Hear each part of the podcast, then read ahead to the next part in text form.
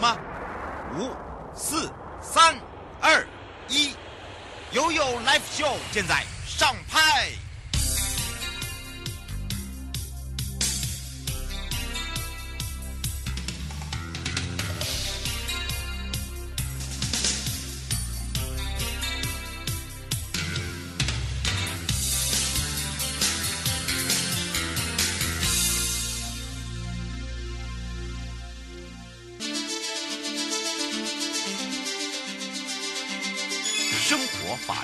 Go Go Go！你我生活的好伙伴，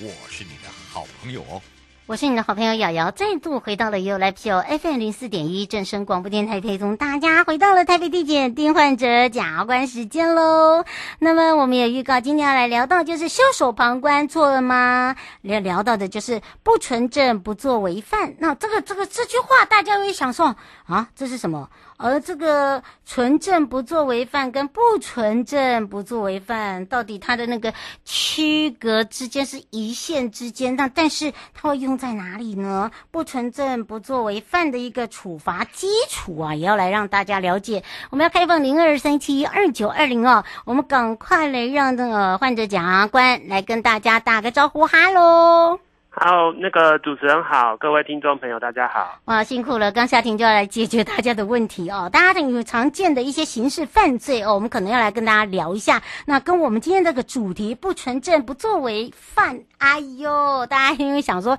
怎么那么的绕舌？哎呦，我告诉你一点都不绕舌，这个还跟我们的生活息息相关，对不对？对，就是呃，其实这两个主要是那个学术上的名词的话，其实我们也不太需要说一般的听众朋友都懂。只是说，我们大概去来了解一下，就是说，好像我们日常生活中想象中，呃，如果有那种刑事犯罪的话，通常都是用一种作为，就是说我做了什么去达成这样的犯罪。那今天主要是想要跟大家来谈谈看，说，呃，比如说我没有做了什么，可能也会构成犯罪的一些比较特殊的情形，这样子。嗯，就有如检察官讲的“作为”两个字啊，就就这就这么简单了、啊。好，只是说我们常在 这这边讲说，呃，这个不作为啊，跟这个呃作为为呃这个不作为为犯，跟不纯正作不作为为犯哈，这个这个可能很饶舌，但是我整的讲就是作为，你到底做了什么事情，或者是你没有做的事情，为什么还会有这样的一个情形，对不对？对，所谓的纯正不作为犯跟不纯正不作为犯的话，那大概的意思就是说，纯正不作为的话，是指说。这个法律规定说，行为人一定是要透过不作为才可以成立这种犯罪。就像比如说，嗯，对，譬如说，就是像这个我们刑法一百四十九条有规定，这个聚众不解散，就是比如说警察已经在呃举牌举了三次，结果还是非法的集会却不离开的话，那这样子不离开这个行为是一个不作为，那也会构成这样的犯罪。所以这就是一种不作为的犯罪。这样，那所谓不不纯正不作为犯，就是等于说。呃，在大部分的情形呢，这种犯罪应该还是透过作为来实现。比如说杀人罪，杀人罪通常都是可能呃，比如说拿一些武器啦，或者说呃用下毒啊，或者其他的方式去做了一个积极的动作，然后让剥夺别人的生命这样子。嗯。可是呢，如果也有一种方式是用不作为的方式去达到他杀人的目的，比如说如果是一些照顾小朋友的呃。负责照顾的照顾者的话，那如果因为小朋友他可能没有本身没有去自己去找食物吃的能力，结果这个照顾者故意就是不让小朋友吃东西，然后造成小朋友就是没有营养，后来就饿死了。那这样的话也是等于是说，他用一个消极不作为，就是我不让他吃东西的这个方式去达到一个杀人的结果。所以我们会认为说，这种就是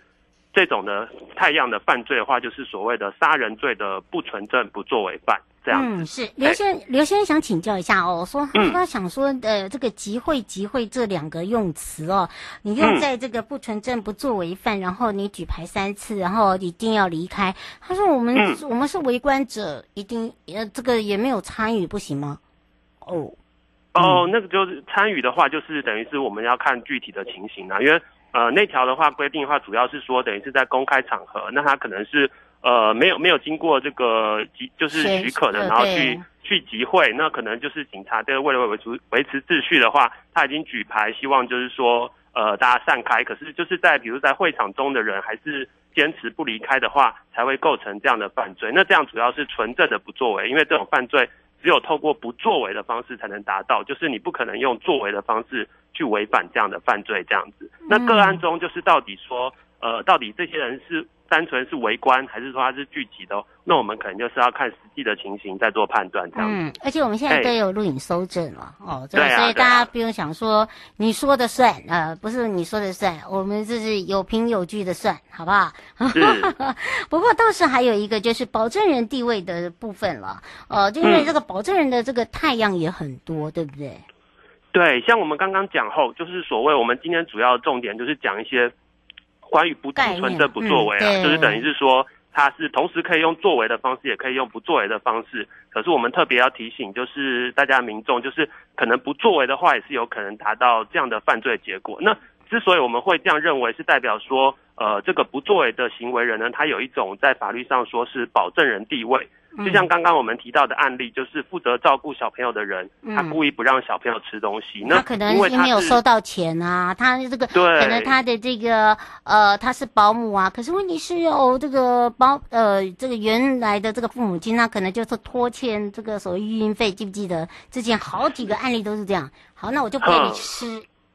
饿死你！对，可是因为他这个呃，可能如果你是因为拖欠的关系的话，可能还是民事方面的，可是他不能因为这样子就是去导致说呃让小朋友的生命受到危险。对，那主要的我们会认为说他有这样的犯罪的情形，是因为他具有一种他是有一种承担保护义务的这个保证人地位，因为他如果是保姆的话，他等于是自愿去承担说我要照顾这个小孩，可是他最后却没有把他照顾好，特或甚至是去饿死了他。那就代表说，他有这样的保证人地位，才能构成这样的犯罪。比如说，就是只是旁边的呃路人，或是其他在场的人，他并并不是保姆本人的话，他即使就是袖手旁观，就是没有阻止说保姆饿这个小孩，他本身也不会构成这样的犯罪。嗯，是哦。吴先生想请教一下，嗯、他说现在有些父母啊，对孩子动粗啊，他说现在基本上他这个不是也是有应尽这个教育跟保护吗？那这这个怎么算？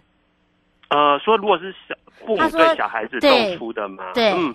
因为按根据我们民法规定呢，就是父母对未成年子女有保护跟教养的义义务。那如果在适当范围内的教养的话，其实是父母在根据民法的权利的行使。但是如果太超过的话，那也有可能会构成这个伤害。不过那个伤害或是其他的犯罪的话，就是比较像是作为，因为他等于是去。一个积极的行动去造成别人的伤害，那就跟我们今天讲的这个不作为的犯罪比较不太一样，这样子。嗯，是是，所以哈，还是要请大家特别注意。而且基本上啊，譬如说啦，呃，我们常在讲到有亲属关系，对不对？然后呢，或者是说，就像刚刚您讲的这个保姆关系，然后还有一些所谓的共同监督关系，其实这这都会跟作为跟不作为会有相关呢。对，就是我们保证人的地位就有很多种吼，就是像是刚刚像亲属的话，等于是我们如果是最亲的亲属的话，我们也不能让就是比如说自己的家人倒在我们面前就却视而不见，那这样的话可能会构成这个不作为的犯这样子。嘿，那另外有一些比如说是他是负责监督一些危险源的人，比如说就像我们如果是呃这次举例的就是举说，比如说。呃，一个人他养了一只狗，那这只狗就是也许他是会去攻击对方的，或是攻击其他不认识的人的。那他养这只狗的事主呢，他就等于是要负责去照顾，说让这只狗不去侵害别人的法益这样子。所以针对就是养的这个事主本人，他也是具有这样的一个保证人地位，就必须要确保说他的狗不会对人家造成伤害。那如果发生了，这样的情形的话，如果是这个事主这边有一些过失的话，那可能过事主也要对于这个其他受伤的人负起这个过失伤害的责任，这样子。嗯，而且不是只有这个民事哦，嘿连刑事都有哦，对不对？对对，是这样没错。是。那如果说一般来讲哦，就是说有时候这个男女啊没有结婚，现在同居的非常的多哦，常常吵架。你看像昨昨天的案件，前天案件，呃，可能就丢包。哦，或者是呃，就把他这个呃，这从车上推出去，这些其实这里面这个也也算吗？嗯，对，因为如果我们是同居的关系的话，那我们等于是有可能构成这个民法上的家长跟家属的关系。哦，因为如果假设他们同居，而且他们也有是打算要永久共同生活的话，那我们会认为，也许他就属于这个家长跟家属。那根据如果是家长家属的话，根据民法一百一十一。一百一一千一百一十四条第四款的规定的话，那家长跟家属就负有互相抚养对方的义务。那这样的话也会具有这样的一个保证人地位。所以，当我们如果是家长跟家属遇到对方遭受一些危难的时候，也必须要有这个挺身而出去救助对方的义务，否则就有可能涉及刑法上的一些犯罪。这样子，对啊，这我们特别提醒大家的地方、嗯、是哦，最后嘛，就是呃。因为其实我们在实务上哈看过很多的案例，主要是保证人地位很多是一些过失啦，就是比如说我是一个这个场所的人，然后我请别人来帮我们家施工，结果我可能在施工的过程中呢，我去忘记，比如说呃关掉这个电源，就导致这些施工的师傅就是因为这样被触电。那这样的话，其实我也是一样是忘了去做这个关掉电源的动作。那这样子这个忘了也是一个不作为。那因为这个场所里面。只有我具有这样的就是控管这个危险的地位，所以反而就是我可能会因为这样来付出这个过失致死或是过失伤害的这个刑事责任。嗯，所以我觉得我们就是民众平常呢，应该就是要尽量就是去谨慎的面对这个周遭可能隐藏的危险，然后不要一时的轻忽导致这个无法挽回的过错这样子。嗯，也非常谢谢我们的检察官，我们就下次空中见哦。是，谢谢啊，谢谢听众朋友，谢谢大家。嗯。各位亲爱的朋友，离开的时候别忘了您随身携带的物品。台湾台北地方法院检察署关心您。